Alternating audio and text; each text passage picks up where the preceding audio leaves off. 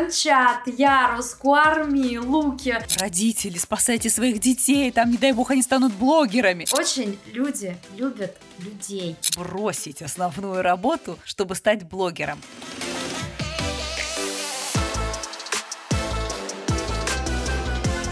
Всем привет! Вы слушаете подкаст про этот ваш диджитал.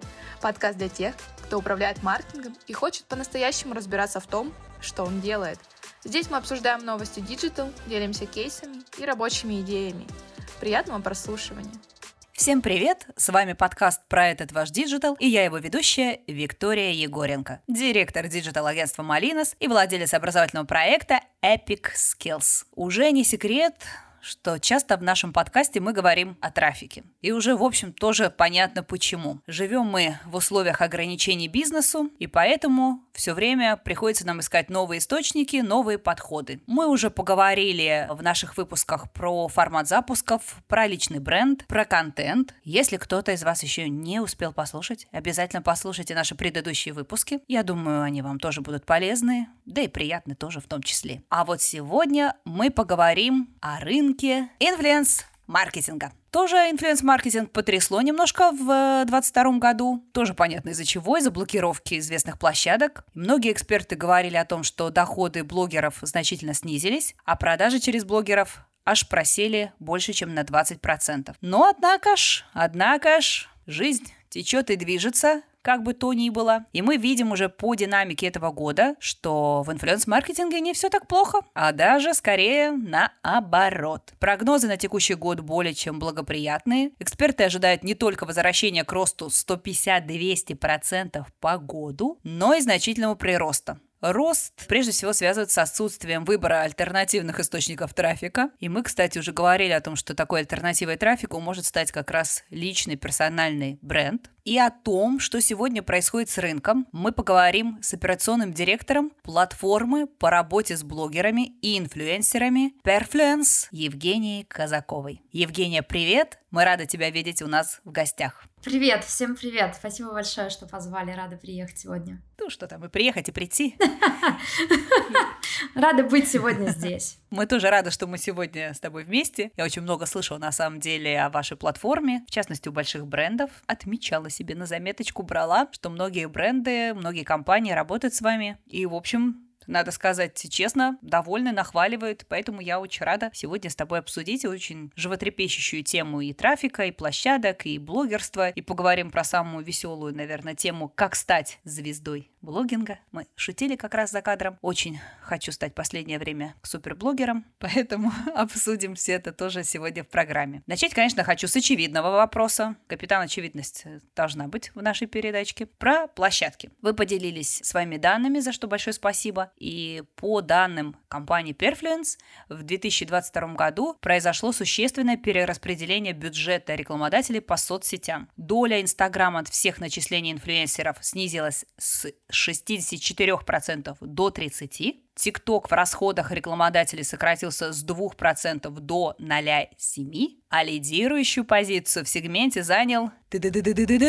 Телеграм Наверное, вы уже догадались, это целых аж 45% от общего объема выплат. Для сравнения, годом ранее на него приходилось всего 18%. Ну и доля ВКонтакте выросла с 13 до 20%. Евгения, расскажи нам, как сейчас обстоят дела, какие площадки все-таки наиболее перспективны для рекламодателей. Ух, э, дела обстоят очень интересно. Сразу оговорюсь, что статистика по нашей платформе, конечно же, она учитывает специфику размещения и работы с нашими микроблогерами. Это блогеры от полутора тысяч подписчиков и со средним объемом подписчиков в районе 30-50 тысяч э, человек. Именно поэтому такое у нас э, интересное распределение. Но Telegram абсолютно точно лидер и э, соцсеть, которая будет дальше расти и набирать обороты. Мы э, замеряли не только активность э, пользователей и активность авторов, которые создают свои блоги на этой платформе, но и фиксировали монетизацию. Мы посчитали, сколько денег блогер в среднем зарабатывает с одного подписчика в Телеграме, и эти цифры оказались примерно в два раза выше, чем а, у того же Инстаграма, который сейчас запрещен. А это значит, что буквально годик-полтора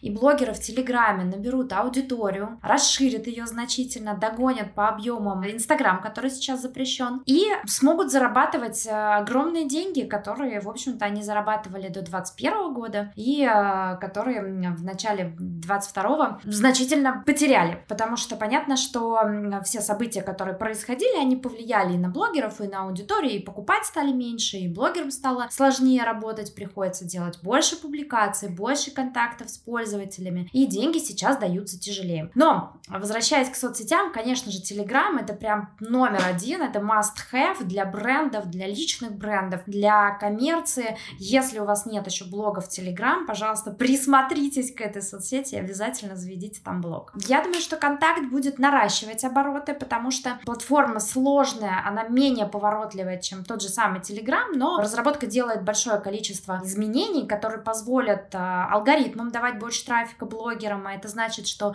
контент-мейкеры пойдут туда. И знаете, я вот обратила внимание, что сейчас большое количество платформ и площадок думают о том, как можно поощрять контент-мейкеров, то есть какую-то выдать монетизацию, какие-то заработки придумать, какие-то бонусы, предложения, которые заинтересуют э, непосредственно тех людей, которые производят какой-то классный контент, делать этот контент на той платформе, на которой эта монетизация будет доступна. Понятно, YouTube э, монетизация для российских пользователей запрещена, а в Твиче тоже монетизации нет, остались буквально там пару возможностей типа проектов Boosty и Donation Alerts, но это не всем доступны, не всем понятная история, поэтому развитие в сторону монетизации точно даст э, новый виток в influence-маркетинге. Это на самом деле радует про Телеграм. Подписывайтесь на Телеграм-канал Малиноса про этот ваш digital. И еще у, у меня вместе с основателем Малиноса у нас такой есть парный телеграм-канал, называется Digital Зеркало. Я не могла промолчать. Мы поняли, что пора нам тоже в Телеграм и активно побежали. Поэтому я прям сейчас э,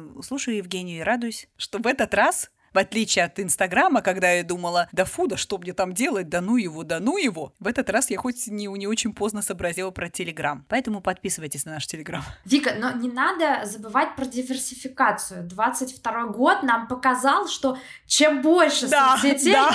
тем лучше. Поэтому Тенчат, Ярус, Куарми, Луки, просто э, Рутюб э, сейчас э, докрутил историю с вот буквально свежие данные. Там появились счетчик просмотров на роликах. Ну, то есть сейчас, э, чем больше соцсетей вы используете, тем больший фундамент на будущее вы закладываете, потому что никто сейчас не знает, что будет завтра, кто останется. Меняются паттерны потребления, паттерны поведения, и у нас действительно сейчас нет абсолютного лидера среди соцсетей, э, где можно было бы сказать, что вот через 3-5 лет это будет просто номер один, и больше никого не будет, поэтому лучше держать руку на пульсе. Это так и есть, да, с тобой соглашусь. Мы вот это... Я называю дистрибьюция всего, я даже занимаюсь, я так называюсь, я занимаюсь даже дистрибьюцией личного бренда. И TenChat, и все, что ты говоришь, что только Яндекс.Дзен, у нас только там Digital Зеркало, а вот так вообще тоже все. Ну, наверное, тоже кроме Рутуба. Это я с тобой согласна. Неизвестно, откуда выстрелят. Я это так называю. Если говорить вот немножко еще тоже про блогеров, стало ли сложнее вот в этом году продавать именно через блогеров или нет? Стало, стало, э, вообще, мне кажется, стало продавать сложнее, потому что у потребителей э, кошелек не резиновый, и несмотря на то, что желание обладать какими-то товарами, покупать,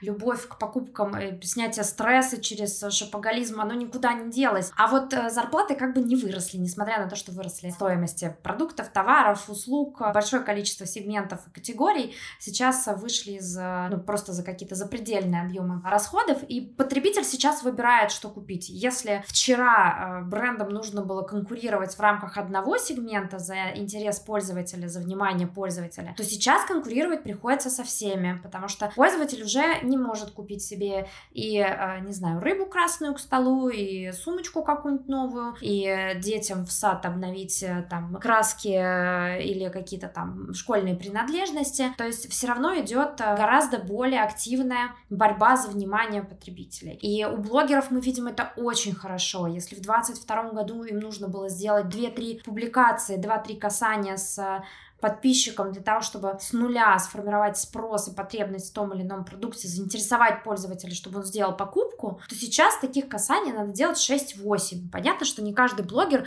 морально готов столько времени уделять каждому бренду, с которым он работает. И, конечно, сейчас для того, чтобы получить те заработки, которые были в 2021 году, в начале 2022 года, блогерам надо делать э, в три раза больше работы, больше публикаций, больше брендов, больше товаров и каких-то а, искать фич и уникальных предложений, которые скажут потребителю, что покупку нужно сделать прямо здесь и сейчас. Поэтому, конечно, продавать стало сложнее, это правда. Слушай, ну вот известная, да, история, так много все говорили, да, когда закрывался Инстаграм, и вообще, когда была вот эта общая паника, куда бежать, на какую площадку, да, вот блогеры активно перемещались и звали за собой в Телеграм, и это как бы, ну, по, скажем так, по-разному произошло, да, успех сомнительный оказался, да, вот этих перемещений. Как вы видите, что сейчас произошло вот в связи со сменой площадок? Ушли ли все-таки потребители за своими любимыми блогерами? Или сейчас как-то поменялся именно потребитель, именно если смотреть через призму блогерских размещений? Что произошло в связи с этим? Знаешь, вот чтобы потребители ушли, мы такой динамики не видим. Мы видим, что действительно блогеры очень хотели, очень старались переманить аудиторию в другие соцсети, но нужно понимать, что пользователь очень требовательное существо, которое хочет потреблять контент там, где ему удобно, а не там, где удобно блогеру. Поэтому как таковой вот этой вот миграции, перетекания аудитории с соцсети на соцсеть ее не произошло. Скорее произошла история, где блогеры завели новые блоги в других соцсетях, и там они нашли новую нишу, новую аудиторию, то есть, конечно, это работа с нуля, это огромный адский труд, потому что контент невозможно на все соцсети просто дублировать, это не дает результата, нужна какая-то адаптация, нужен какой-то дополнительная работа, чтобы что-то с этим контентом сделать, разные формы публикации, разные форматы. И, конечно, такой вот прям массовой миграции ее не произошло. Наверное, самый большой объем пользователей, который ушел за блогером, мы фиксировали буквально у трех человек из нескольких сотен тысяч, и э, процент этот был буквально 20. В среднем 1-2% пользователей готовы действительно уходить в другие соцсети за блогером, но, как правило, в других соцсетях у них находятся другие контент-мейкеры, которые дают им потребность вот в социализации, в общении, в материале, который они хотят черпать. И такого, что за блогером люди ушли в другую соцсеть, мы не видим. Мы видим, что приходится заново нарабатывать аудиторию, и, конечно, это на самом деле это тяжело, это же такая демотивация, ты 10 10 лет строил блог, вкладывал в него там жизнь, деньги, любовь всю свою. И тут в одной часе ты просто вот все это становится такой вспышкой света, и ты снова оказываешься на пути, перед тобой пять направлений, ВК, Дзен, Ютуб, Тенчат, и ты должен выбрать вот эти пути или сразу по всем идти, начать с нуля. Это очень сложно. У нас были кейсы а, летом, когда блогеры, ну, микроблогеры, да, бросали вот эту деятельность, деятельности, говорили, не-не-не, все, я не могу, я пошел на работу. Они ушли в офисы, в разработку, в рекламу, в больницы. У нас было большое количество блогеров-медиков, и они понимают, что уже там тот объем сил и ресурсов, которые надо потратить, у них его нет, и он не окупается, как это было раньше. Поэтому вот, конечно, в блогинге такая прям сильная турбулентность была и перетурбация, и остались только те, кто не боится засучить рукава и заново начать собирать вот эту аудиторию. Да, я абсолютно с тобой согласна по поводу того, что это на самом деле большой труд. И я вот всем говорила, что у меня случилось тоже личное открытие, когда я стала чуть больше писать личного контента, там записывать видео, еще что-то там для Epic Skills стала делать больше контента. Я вдруг осознала, что я сильно заблуждалась, когда говорила там родители, спасайте своих детей, там, не дай бог, они станут блогерами. И я когда погрузилась в это сама, я поняла, господи, чтобы там вообще кем-то стать, ну да, вот то, что да, хотя бы микроинфлюенсером, ты такой трудяшка должен быть. Это то, что ты говоришь, это действительно ты столько должен писать разного контента, и ты постоянно переживаешь, тебе что-то заходит, что-то не заходит. Там, конечно, есть элемент удачи, но там большой труд, большой. Поэтому я сейчас, наоборот, родителям говорю, если ваш ребенок хочет быть блогером, да пусть он попробует. Если у него получается, значит, он большой трудяшка. Но не получится, он успеет пойти, как вы мечтаете, в юристы. Пусть попробует. Это большой труд. Поэтому я с тобой тут соглашусь. Это, ну так, условно кажется нам со стороны, какие они веселые девчонки и беззаботные парнишки. На самом деле, ну, как бы там трудяшки-трудяшки. Вот любят все говорить, ой, Евлеева, да фу, да ну. Я говорю, да вы знаете, она большая трудяга, судя по всему. Ну, большая трудяга. Так что соглашусь с тобой. Объем контента, который нужно сделать, он должен быть регулярный, он должен быть в разных форматах, он должен быть, здесь ты должен плясать, здесь ты должен петь, здесь должен быть лонгрид, ну, то есть это и копирайтер, и видеопродакшн, и дизайн. Это такое большое количество компетенций, и э, с точки зрения даже развития ребенка, это реально классная штука. Поэтому у нас, знаешь, вот не хватает, конечно, каких-то вот... У нас блогер — это не профессия, а зря, потому что э, курсы, они могли бы быть очень такие разносторонне а, образовывающими, потому что у тебя должно быть большое количество компетенций, артистизм и прикладные какие-то навыки, технические. И мне вот, честно говоря, очень жаль, что нет у нас вот этого вот культуры, образования блогингу, нет, э, да банально там акведа нет, да, у блогерства, то есть это не профессия, хотя и с точки зрения заработков, и с точки зрения усилий это вполне себе такая же работа. 24 на 7 работа. У нас э, блогеры очень редко уходят в отпуск, то вот летом они уходят, э, начинается пора отпусков, когда они выходят там из чатиков, но при этом они все равно продолжают публиковать контент. Да, ты можешь где-то отказаться от рекламных интеграций, которые требуют от тебя каких-то очень жестких обязательств, но ты должен рассказывать, а где ты, а что ты, а как ты, что ты ешь, что ты пьешь, куда ты поехал. И, кстати, путешествия, как правило, независимо от тематики блога, это всегда увеличение пользовательского интереса, потому что пользователи вместе с блогером путешествуют, и это всегда дополнительный интерес, а что там, а где посмотреть. Поэтому вот вам сразу лайфхак на заметку. Если продвигать личный бренд, путешествия отрабатывают очень хорошо. Людям интересно вместе с вами побывать в каких-то интересных местах, в каких-то необычных местах, услышать ваше мнение об этих местах, подискутировать с вами. Это классная точка для коммуникации с пользователями. Это да. Я вот была сейчас в Армении, писала, да, в телеграм-канале как раз про то, что это такая для меня маленькая трансформация. И это правда, и я соглашусь с тобой, да, это действительно такой очень охватный случился пост сразу, да, это есть такая история. Слушай, вот так вот мы незатейливо вдруг э, пообщались на мою любимую тему, тему образования, я очень люблю, с тобой соглашусь. Ты знаешь, я сейчас, вот ты говорила, я даже подумала, блин, так ведь это на самом деле во взрослом, да, вот для детей есть эти курсы блогерства, я знаю, где так водят, а они, кстати, не дешевые, эти курсы обычно, а для взрослых нет. Вот э, ты права, это то есть какие-то наставничества надо брать, консультации, еще что, если ты прям хочешь действительно этим заниматься, а действительно так уж сказать, что вот прям профессия, курсы, какое-то такое очень серьезное наставничество, да, наверное, соглашусь с тобой, этого нет. И я вот это про образование, это действительно очень развивает, могу по себе сказать. И тебе приходится память тренировать, да, тексты запоминать, и тебе приходится действительно быстро включаться, быстро переключаться. Действительно, креативное мышление здесь как нигде работает, да, и ты будешь думать, как ты выглядишь, если это видео, да, там, может, ты на что-то уже подзабил бы, а тут смотришь на себя со стороны, думаешь, зря ты разожралась, Вика, заканчиваем. И то есть ты уже какие-то вещи тебе приходится учитывать, и это тебя держит, в хорошем смысле тебя держит. Да, если ты хочешь, вот то, что ты говоришь, общаться с умной аудиторией, ну, тебе как минимум умные надо книжки читать, да, как-то развиваться, себя поддерживать вот в этом общем. Прям хорошая сейчас мысль подала, я думаю, что в принципе взрослые люди, надо идти в блогинг. Вика, я еще наброшу на вентилятор. Ты еще должен разбираться в налогах, в бухгалтерии, если ты зарабатываешь. А этому как бы у нас э, тоже не учат. И это важно, потому что мне, честно говоря, очень не хватает какого-то института, который бы вот эту всю историю регулировал. Потому что блогинг это все равно, ты правильно сказала, там есть элемент удачи, и это такой социальный лифт, когда вчера ты был э, никому неизвестным, а сегодня ты сделал какой-то крутой материал, который просто э, завирусился передается, передается из уст в уста, и ты становишься суперзвездой. И никто тебе с этим охватом, с этим знанием, с этой любовью не рассказывает о том, что тебе делать дальше. Как тебе платить налоги, какой, ты, какой у тебя должен быть налоговый статус, как вести бухгалтерию, как проводить аудит. И это тоже, кстати, с точки зрения образования такая большая проблема. Понятно, что агентства, продюсерские центры, они стараются решать этот вопрос на своих уровнях, то есть образовывать своих блогеров. Продюсерские центры очень часто как раз-таки набирают талант талантливых ребят, которые делают какие-то интересные штуки и помогают им развиваться, и как раз-таки заменяют вот эту вот а, обучающую платформу, которая дает понимание того, как сделать лучше. Но вот так, чтобы это было массово, чтобы ты как в щуку пошел и научился чему-то, такого, конечно, нет.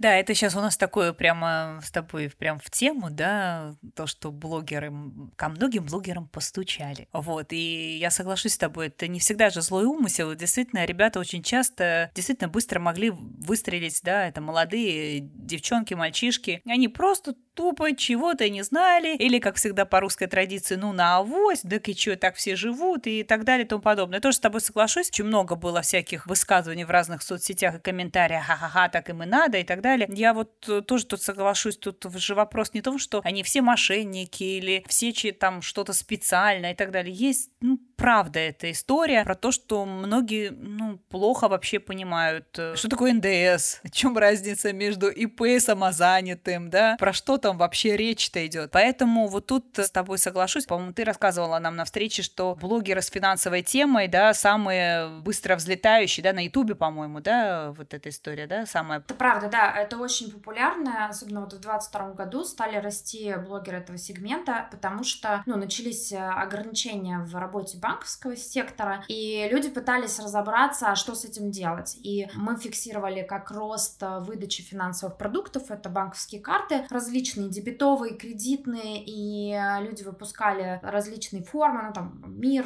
понятно, Visa, MasterCard уже не интересно, там Union Pay, но интерес к финансовым продуктам был просто невероятный. Люди действительно не знали, что делать, искали помощь и поддержку в блогах, поэтому такие блоги развивались очень активно. Вообще, в принципе, все блоги, которые дают какую-то прикладную выгоду и знания, они пользуются популярностью. У нас одни из самых популярных блогеров это блогеры-скидочники. Но они популярны не потому, что собирают э, халявщиков, э, которые не хотят ни за что платить, а потому что собирают пользователей, которые покупают с умом. У них, знаешь, даже есть такая концепция, они разные, они кто-то даже друг с другом не знакомы, но у них у всех в шапке профиля написано что-то типа наэкономила на Мальдивы, наэкономила на ремонт. Они пропагандируют историю, что ты 500 рублей сэкономил с покупки, вот промокод я тебе дал, ты 500 рублей сэкономил, не трать, отложи, ты сэкономил, ты бы это потратил, вот, соответственно, убери там семейный бюджет. Они рассказывают о том, как пользоваться кэшбэками, какими-то там скидками, бонусами, подарками. Они рассказывают о том, как, а, ну, фактически они учат финансовой грамотности, как вести быт, как решать вопросы с а, какими-то госорганизациями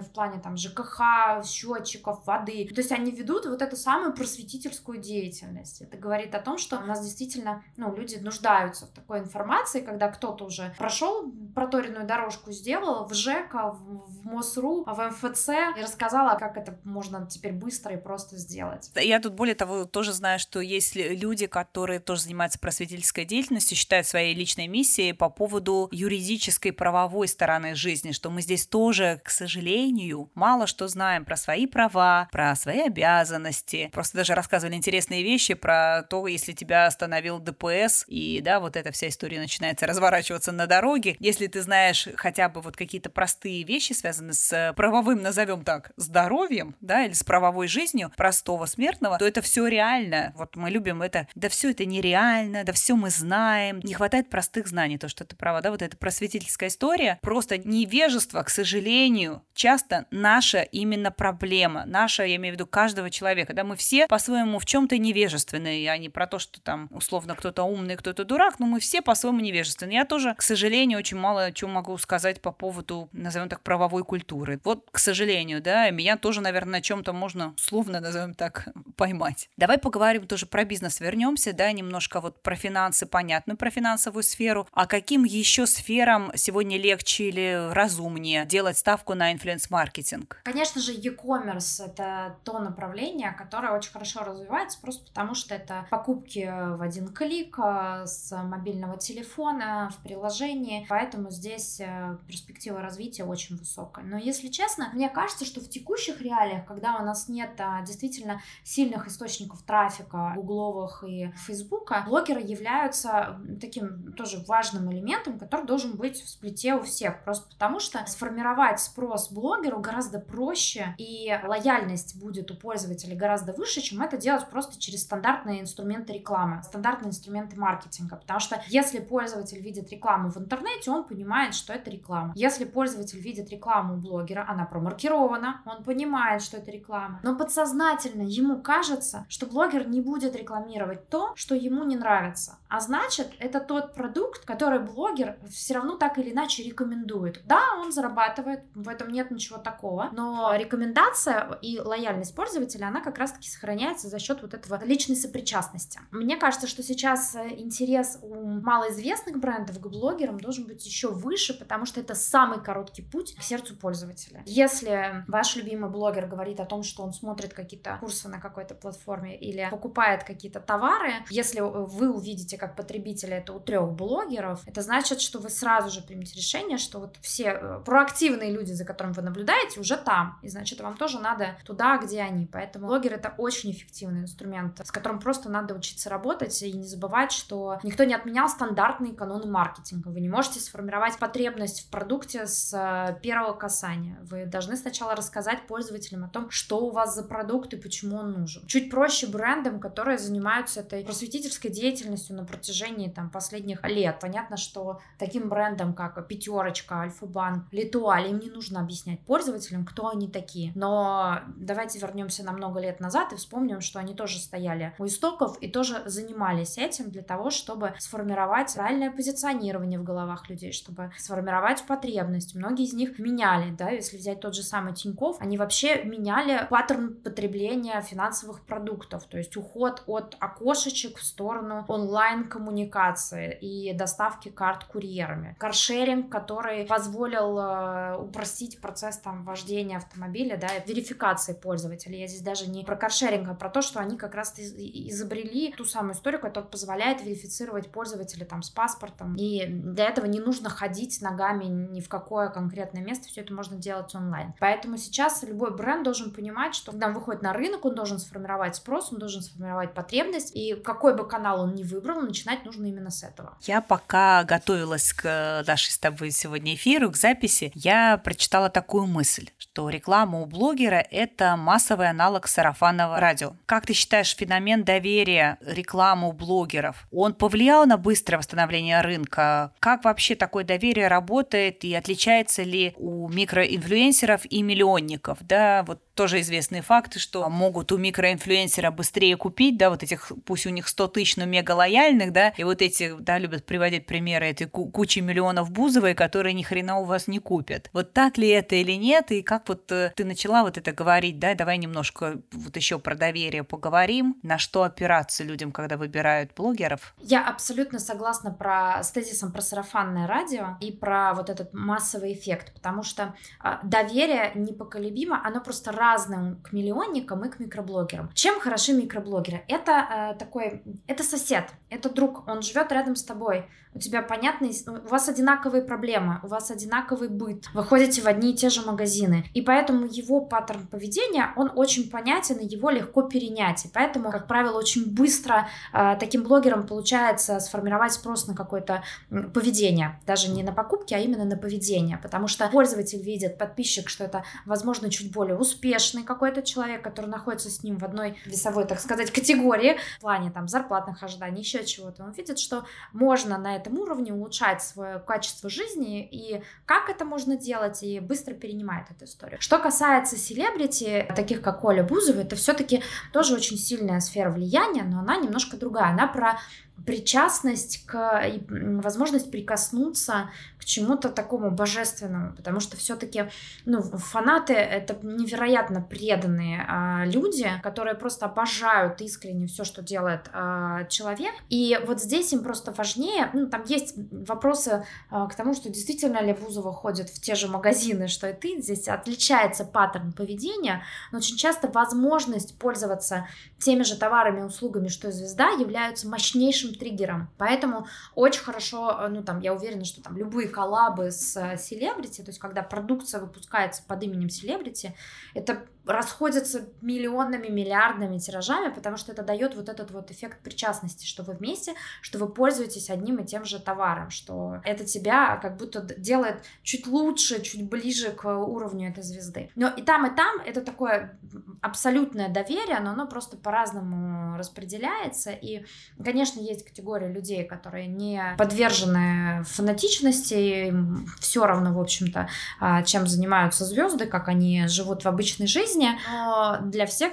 все подписаны всегда на каких-то блогеров, э, они просто разные интересы закрывают, э, разные потребительские паттерны поведения демонстрируют, но у нас всегда есть человек, на которого, какая-то ролевая модель, на которую мы хотим быть похожи. И понятно, что здесь микроблогеры просто более массовая история, потому что, как правило, блогер товар, который он рекламирует, и потребитель, они находятся в одной цепочке на одном уровне. Мы с тобой подкрались, мне кажется, к такой самой ожидаемой теме про это, как мне стать звездой, вот этой блогинга и так далее. Мы еще маленькие любители в нашем подкасте, маленькие любители исследований, и вот если опираться на цифры исследований, то среди россиян, которые никогда не вели блоги профессионально, 80%, вот из этих людей, из этих людей, которые никогда не вели, 80% высказывали желание бросить основную работу, чтобы стать блогером. И, конечно, больше половины из них это россияне россияне от 16 до 24 лет. Но то, что мы уже немножко с тобой говорили, то, что ты начала говорить про то, что это самый такой быстрый, ну, в нашей стране точно, социальный лифт сейчас, это блогинг в ваших этих интернетах. Можно действительно быстро залететь, стать звездой, и, как мы видим, с какими-то еще гигантскими заработными платами, да, а еще то, что мы, да, с тобой успели поговорить, со стороны это еще иногда кажется, что это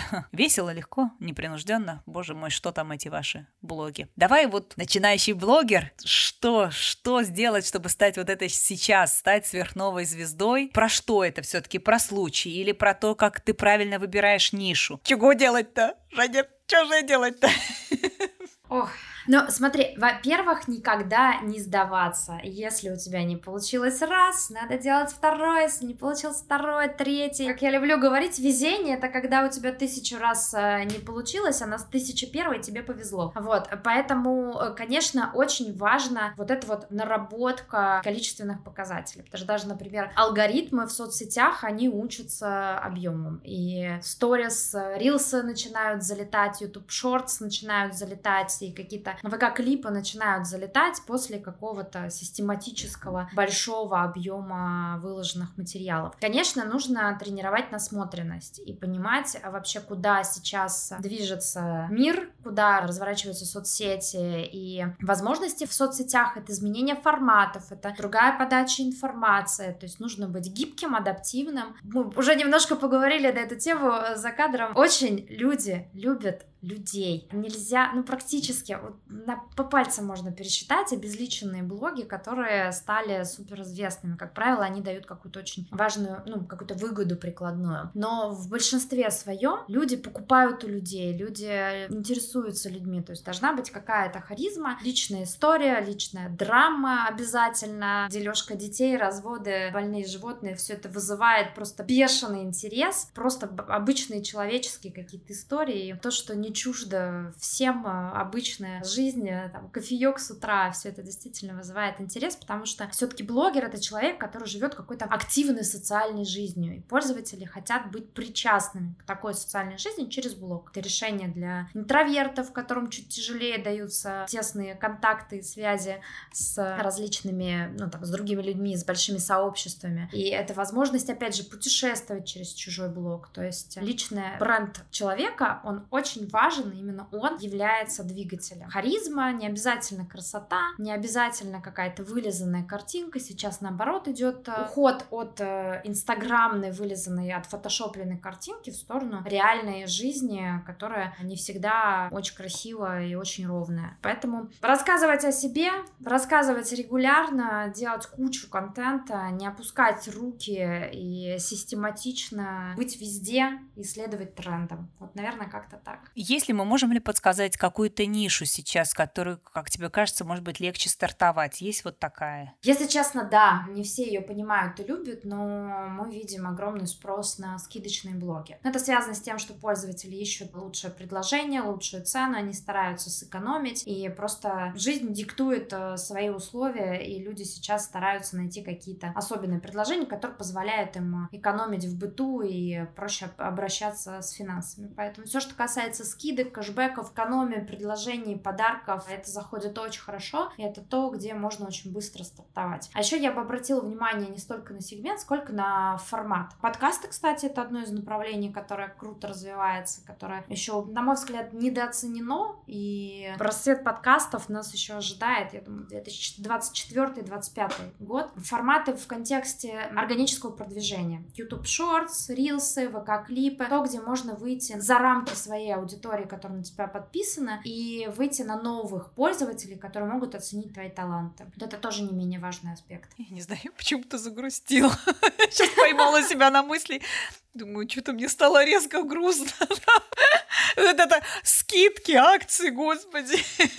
Скидки, акции. Очень прикладное, очень прикладное. Ну, то есть ничего ну, вообще, мне кажется, это те медиа, которые просто меняются. Сначала были, помнишь, давным-давно Биглион, вот эти купонные ресурсы. Это то же самое, просто это трансформация, так как сейчас уже не потребляют контент вот э, на лендингах, на сайтах, уходят в соцсети. Вот этот тренд ушел, просто трансформировался из сайта в блоги конкретных людей, которые ищут эти истории. У нас есть э, блогеры в регионах, которые являются региональными СМИ, ну, то есть по объему охватов, которые они дают, они действительно могут тягаться с местными газетами и какими-то изданиями. И здесь важно, что а, как это происходит. Появляется какая-то мама, которая там ищет памперсы подешевле, она начинает а, бешено бегать по магазинам, там делать какие-то замеры, начинает публиковать это все в свой блог, у нее появляется компания таких же мам, которые в этом регионе вместе с ней, значит, у них есть необходимость, да, бегать,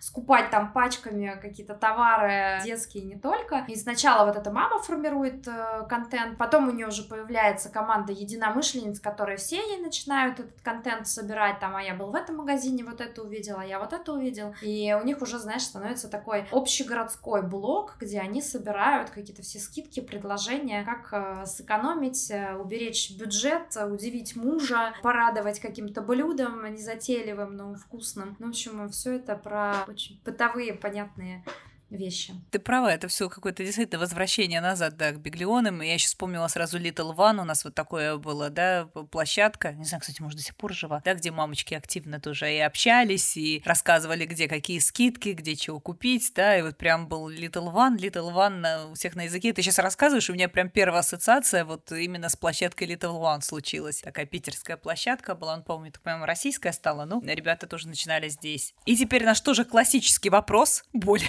мне кажется, кажется, обнадеживающий, что как-то я загрустила аж. Мы всегда его задаем нашим гостям. Евгения, инфлюенс-маркетинг, in-house или в агентстве? Мне кажется, что инфлюенс-маркетинг ну, в классическом понимании может работать э, in-house, когда у тебя небольшое количество блогеров, когда ты выстраиваешь с ними тесные отношения и строишь работу как с амбассадорами бренда, а не как с разовым размещением. Тогда, конечно, in-house, потому что никто лучше тебя не знает про твой бренд, про твои задачи, про то, как ты видишь э, позиционирование, реализации, совместную работу. Если мы говорим про масштабирование и про инфлюенс-маркетинг как про канал, то это, конечно, агентство, потому потому что агентство — это экспертиза, это набитые шишки не на одном кейсе, а на сотни, на двух, на трех сотнях. И здесь, э, конечно, лучше довериться эксперту. Я, честно говоря, человек э, ленивый, я считаю, что я как бы на бойке сама себе на туфли не делаю, я иду к специалистам. Поэтому, мне кажется, это правильно делегировать какие-то задачи специалистам, потому что они все свое время свободное, все свои ресурсы, все свои деньги тратят на то, чтобы эту экспертизу усиливать. Спасибо тебе.